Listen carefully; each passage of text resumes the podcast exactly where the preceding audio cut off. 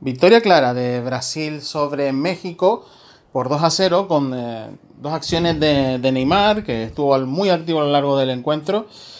Y una México que empezó muy bien, que empezó verticalizando, mezclando pases, eh, digamos, buscando siempre la espalda de, de Casemiro y Puliño, eh, haciendo estirar mucho a, a la pareja de, centrales. Eh, Thiago Silva especialmente tuvo que emplearse a fondos para, para parar un poco también a, Carlos Vela y a, y a, y a, Irving Lozano cuando le ha tocado, pues bueno, ganar la espalda. Un Irving Lozano que estuvo muy bien en los primeros 20 minutos también, como, como México, pero y que le, ganó, le había ganado fácilmente la espalda a Fagner.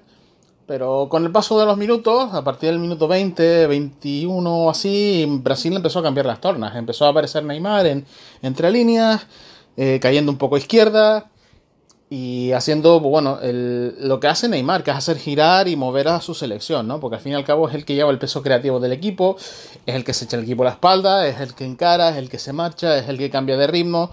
Entre él y William, yo creo que ha sido los dos jugadores de Brasil más activos en el ataque eh, creo que se debe una victoria bastante sólida, por así decirlo, porque si algo caracteriza a Brasil también es su solidez en el plano defensivo.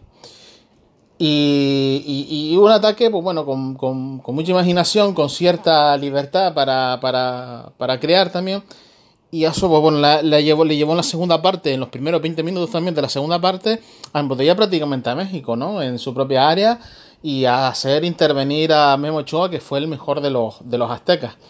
Eh, poco de México en la segunda parte, se soltó alguna vez, intentó tirar alguna contra, pero no creó apenas peligro sobre la portería de, de Allison y sí lo hizo Neymar, que bueno, una, en una, digamos, actuación, mm, digamos, memorable del, una más del, del Mundial, pues eh, habilitó, habilitó Firmino para que eh, nada más salir cerrase el marcador eh, ya sobre la bocina.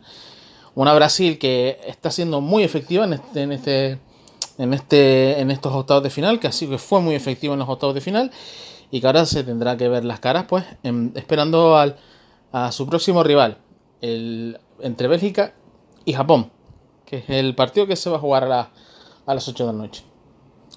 Nos escuchamos. Hasta luego.